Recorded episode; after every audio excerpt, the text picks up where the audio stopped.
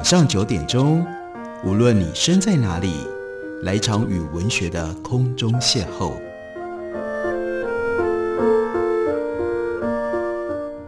杨照谈书，邀您一同遨游文学世界，认识古今中外的经典之作。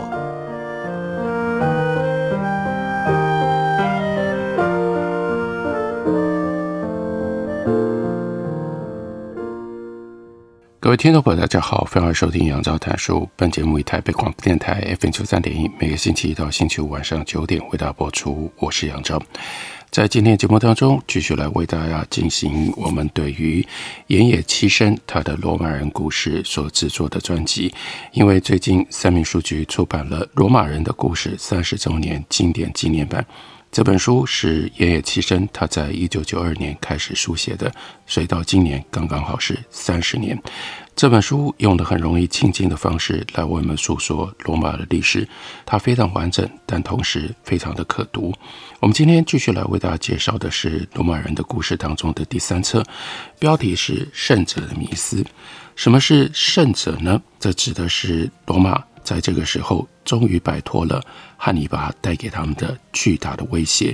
不只是如此，他们反攻去对迦太基进行了围城，所以看起来罗马战胜了汉尼拔，战胜了迦太基。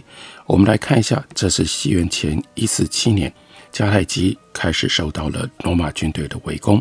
接着呢，这围攻的时间长达两年多，迦太基城内有五万多人。他们都几乎已经清清楚楚地可以看到自己所在的这座城未来的命运。迦太基城三面环海，所以整座城市受到了天然的屏障。唯一西边的缺口建有高十四公尺、宽达十公尺、非常惊人的城墙保护。不过，在这场战争当中，城墙多处遭到了破坏，城内储存的食粮也在维持了将近三年之后，即将要用尽了。城内的人民都期待隔年，也就是西元前一四六年，从海陆两方面的大举反攻，但是总攻击的命令却迟迟未下达。古代罗马是由总司令官负责战场上所有的重要决定，迦太基城的命运就操纵在这个时候的总司令官，也就是小西比奥。小西比奥和大西比奥一样，对于异民族、异文化的看法十分开放，不会有偏见。所以这个时候，他认为迦太基城未来的命运不应该由他自己一个人来决定。另外，他的伯父西比奥纳西卡是罗马元老院当中对迦太基问题采取比较保守态度的，和主张消灭迦太基城的家徒保持着相反的意见。年轻的总司令官小西比奥就利用了西元前一四七年冬天休战期间，派遣特使回到罗马。向元老院请示，请元老院决定到底是要消灭迦太基城，或者是要再度讲和。在等待消息的期间，小西比奥经常跟 Polybius，那就是在几年之后，他会写了《Punic War》布林克战争历史的这一位未来的重要史学家同桌用餐。那位被邀请到军营的 Polybius，在他们一起吃饭的时候，另外有一个。十六岁的年轻人，那是 Tiberius。他呢，在旁边旁听，听到了一位是希腊历史学家，另外一位是罗马将军，他们两个人之间的所有的对话。西元前一四六年，罗马传来了命令了，非常明确的要求小西比奥消灭迦太基城。经过了六天六夜的激战，原本的迦太基城就沦陷了。迦太基城因为拒绝投降而惨遭灭亡的命运，当时被俘虏为奴隶的人数，包括小孩在内，高达五万人。眼看着七百多年来一直是地中海世界屹立不摇的迦太基城灭亡了，身为胜利者的罗马应该也有所感慨吧。Polybius 就曾经写下这一段话，他说：“小西比奥一直凝视着广大的迦太基城。”久久无法自已。建国至今已长达七百多年岁月的迦太基，曾经如此辉煌灿烂，而今却化为一堆废瓦砾。七百多年来，迦太基支配着广阔的土地，支配着岛屿和大海。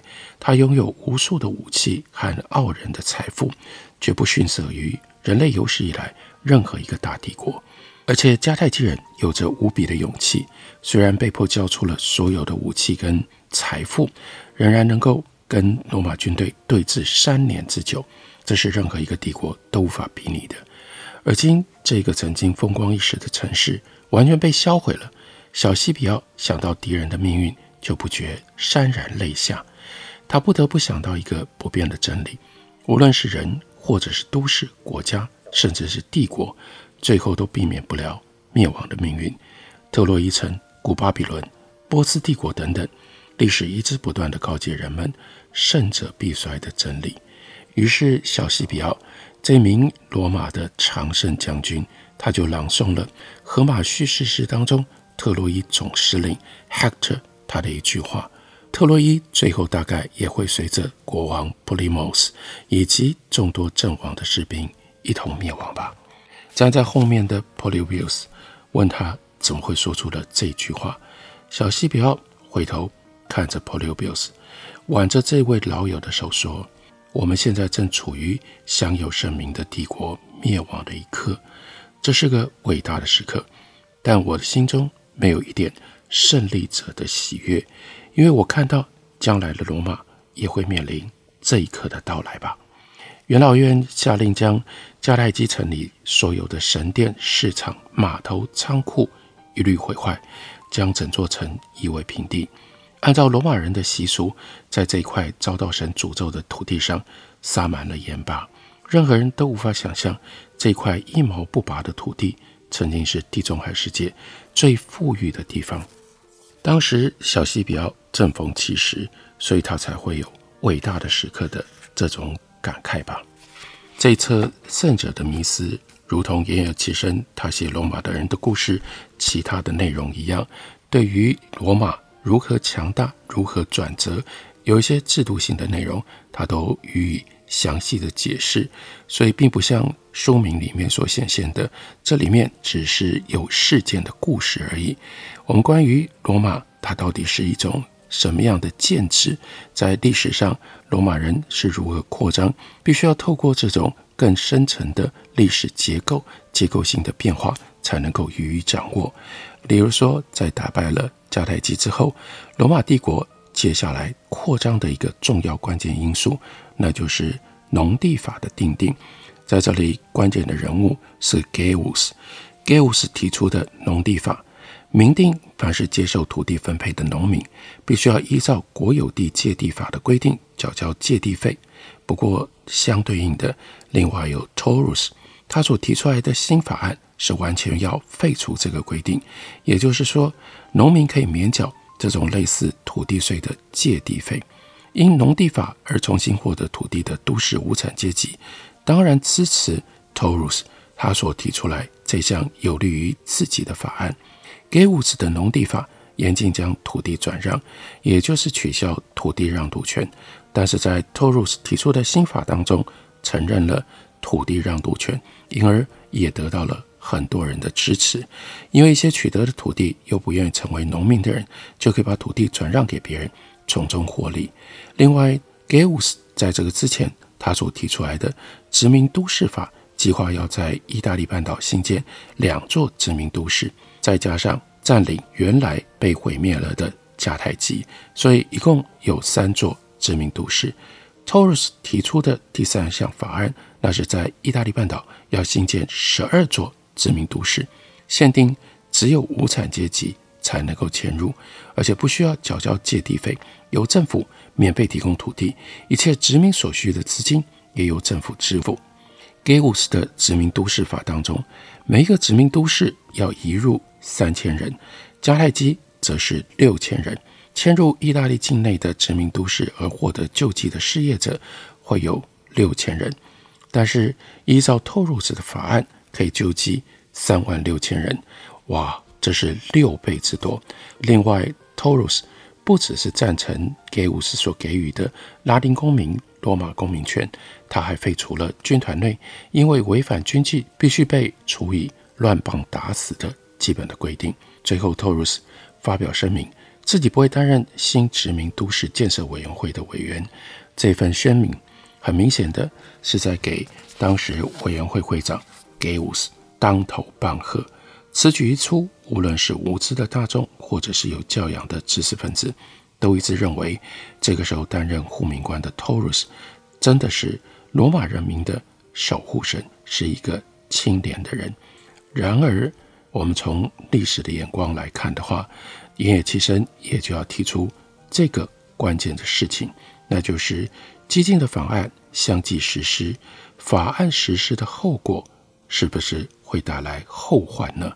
对于人类文明史上最早确立国家法治观念的罗马人来说，法律不是一成不变的，法律不适用就应该要有所变通，而变通有各种不同的方式。什么样的方式？这就牵涉到罗马法它的根本的精神。我们休息一会儿，回来告诉大家。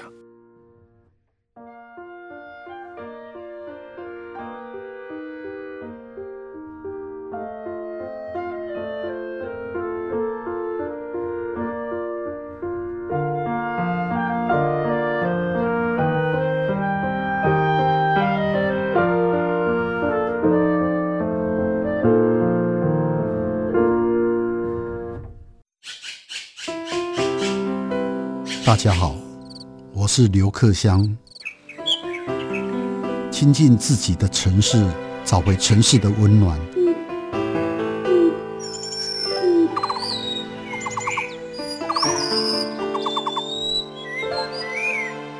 听见台北的声音，就在台北广播电台，FM 九三点一，AM 一一三四。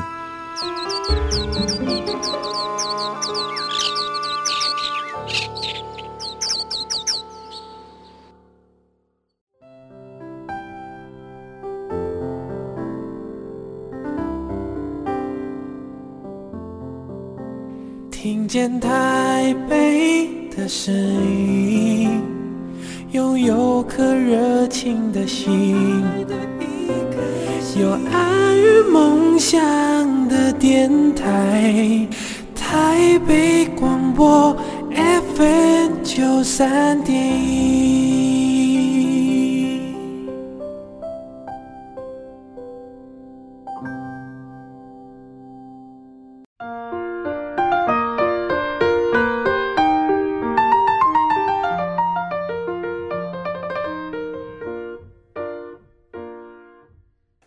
感谢你继续收听《杨照谈书》。本节目以台北广播电台 FM 九三点一，每个星期一到星期五晚上九点，为大家播出到九点半。今天为大家介绍的是三民书局刚刚出版的三十周年经典纪念版《盐野七身的罗马人的故事》，介绍的是其中的第三册，书名标题叫做《胜者的迷思》。在打败了迦太基之后，罗马进入了新的历史转折时期。盐野七身铺陈这段历史，特别提到了罗马人对于法律的看法，还有就是罗马法在历史上所彰显出来的特殊精神。他就说，自古以来，修改原有的法律，多少都会引起社会动荡不安，而社会不安则使得人们经常错失了修法的时机。所以，罗马人一向不会修改。原有的法律，而是重新制定合于现状的新的法律。如果新的法律跟原有的法律相互矛盾的时候，那么旧法就自然失效。由于罗马有着堆积如山的法律，所以最后才能够发展成为非成文法的国家。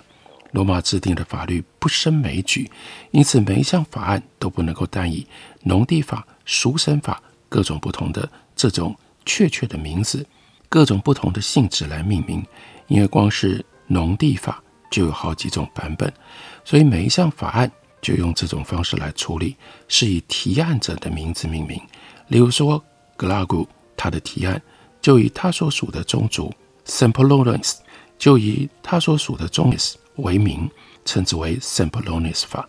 由凯撒所提的法案就用凯撒的名字 Iulius 来命名。称为 Iulius 法。如果一个人同时提出多项法案，就会被称为关于农地的 Sempronius 法，或者是关于书神的 Sempronius 法，以便于区分。这种命名方式除了可以使立法者扬名于后世，也可以清楚地归属责任。由官僚主导的行政系统是无法了解这种做法的优点的。其实，罗马的街道也都是以建造者的名字来命名，例如说阿比亚大道等等，用意也是一样的吧。罗马和在这个之前的希腊，尤其是希腊的主导的雅典，如果从比较历史的角度来看，其实有很大的差距。雅典是典型的都市国家，居住在都市里的公民是整个国家运作的主体，公民自治是国家的最高指导原则，具有公民权才可以参加支持。无论是在明政时期、王政时期，或者是共和时期，罗马的最高决策机关是公民大会。原因不在于政治体制的不同，而是因为雅典跟罗马都是都市国家。但是这种主权在民的做法，缺陷是越是尊重民意，国家就会越封闭，因为公民的主权必须要平等。为了达到真正的平等，就把国家封闭起来，把其他人排除在外。民主政治时期的雅典公民必须双亲都是雅典公民。哲学家大家都知道的亚里士多德，虽然他常年居住在雅典，他也创办了发扬雅典文化的学校，但他没办法取得雅典公民权。这就让音乐七生特别想到了反对外国移民日本的锁国主义者的论者。他们是顽固的守旧派啊，因为他们相信国家的构成分子必须要拥有相同的权利。如果尊奉这一点作为金科玉律，就必须要排除异己。罗马社会阶级区分非常的清楚，有名门贵族阶级、平民贵族、骑士阶级、平民、无产阶级、解放后的奴隶等等，一路这样排下来，各个阶层之间过于僵化。而社会问题往往就肇因于阶级之间缺乏有效的沟通管道，而罗马人心目当中的同类，则指的是拥有罗马公民权的人，无论是解放奴隶或者是迦太基人，一旦取得了罗马公民权，就会被罗马人视为同类。罗马人非常谨慎地把公民权授予非罗马的市民。当初，罗马公民权并不具备有任何特别待遇，因此罗马联盟的加盟都市市民不会特别强烈的想要取得罗马公民权。因而，罗马在建国之初总是可以宽容地接受来自于各个不同的地方不一样的分子。罗马成为地中海世界的霸权国之后，那就不可能再如此宽容接受他国的市民了。在同盟者战争结束了之后，只要反叛部族的族长向罗马投诚，一切既往不咎。加盟都市国家的根据地从此就变成了罗马的地方自治体，也就是说，各个民族可以保有他们自己的文化。罗马给后世最大的经验是，罗马统治底下的各个部族不只可以保有各自独特的文化，也可以维持全体一统的普遍性。由于凯撒所订定的 Iuris 公民权法的成立，罗马联盟积极解体了。套用汉尼拔话来形容的话，那就是肉体结构发展完成了之后，始于此肉体的内脏紧接着孕育而生。罗马联盟解体，就使得都市国家罗马转变成为世界国家罗马。罗马国。和自己国土周边的国家属省缔结同盟，这是天经地义的事情。而这些同盟国又分成两类，第一类呢，例如说 Numidia 和罗马维持家长和后援者的关系；另外有一些虽然不是国家，像雅典娜、斯巴达，这是属于罗马羽翼底下的自治都市。这类的同盟国可以说是属国，但是呢，没有向罗马缴交赎省税的义务。当罗马有战争的时候，他们则有义务出兵来帮助罗马。第二类的同盟国跟罗马维持普通的同盟关系，例如说位于叙利亚的 Syracuse 这一类的同盟国，大多不曾跟罗马交战过。在西元前一三三年，罗马开始进入混乱时期。这一类的同盟国包括小亚细亚的佩斯尼亚。Pontus 还有 Cappadocia，另外控制东方世界的 Armenia 和埃及，这些国家多半是采取王政的体制，而且呢都是亚洲式的专制国家。这里面特别值得一提的，那是 Mithridates 六世，他在西元前一一五年继承 Pontus 王国的王位。本来早在七年前，他就应该要继承王位，但是当时他的母亲篡位，所以把他放逐到小亚细亚，一直到七年之后，他才成功的夺回了王位。为了要夺回王位，他可以说是用尽了手段，是一个非常狡猾的人。但是呢，却有他英明能干的一部分。在雕有他肖像的纪念硬币上，他一头乱发，随风吹拂，应该是刻意模仿亚历山大吧。再仔细看他的脸，也是一个英俊挺拔的美男子。这个男人看到罗马陷入混乱，就打算利用这个难得的机会，要来建立属于自己的帝国。Mithridates 这位英明的君主暗中筹划侵略战争。Pontus 王国原来是希腊的殖民都市，首都设在黑海沿岸的西诺培，主要的经济基础是矿产。而不是农业或者是商业。由于是专制的国家，所以国家所得一律归于国王。国王从来不会把金银财宝放在首都，而是在自己的领土内各地要塞筑城，同时也挖掘藏宝的地窖，以分散风险。在近东地区，只要财源充足，就可以实行佣兵制。所以，Mithridates 六世他就一面进行要塞建设。一面训练这些佣兵，等待时机来临。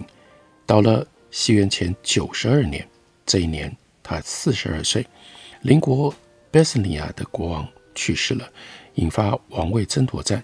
于是 Mithridates 六世巧施手段，成功的让自己的心腹取得了贝斯尼亚王国的王位，另外又让自己的儿子当上了邻国卡帕杜西亚的国王。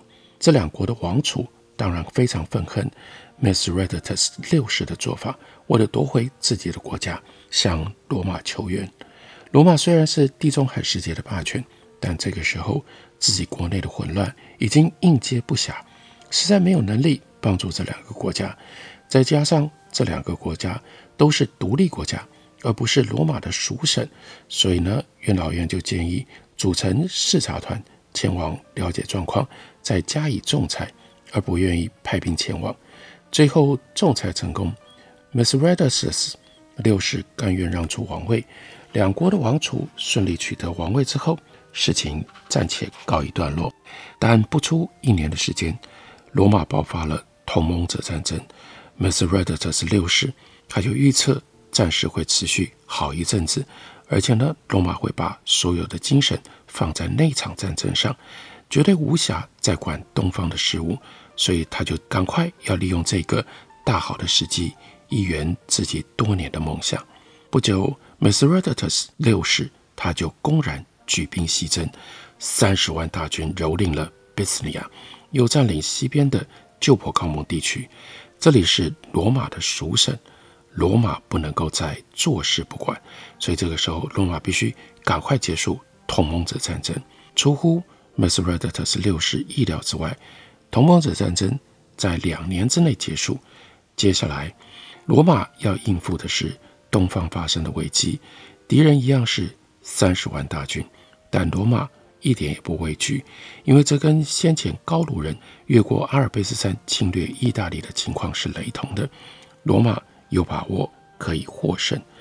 从这段叙述当中，我们已经可以理解为什么罗马。在这个时候可以上升成为地中海的霸主，那就是因为罗马在军事上面已经取得了相较于邻近地区压倒性的优势。这种军事力量的来源，它有多重的因素，其中最关键的还是跟政治的体制是有关系的。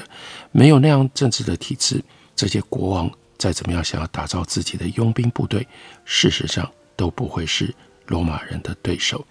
罗马人的故事里面，音乐器声就用很深入的方式为我们分析了这一段人类历史上极为辉煌的发展。感谢您的收听，明天同一时间我们再会。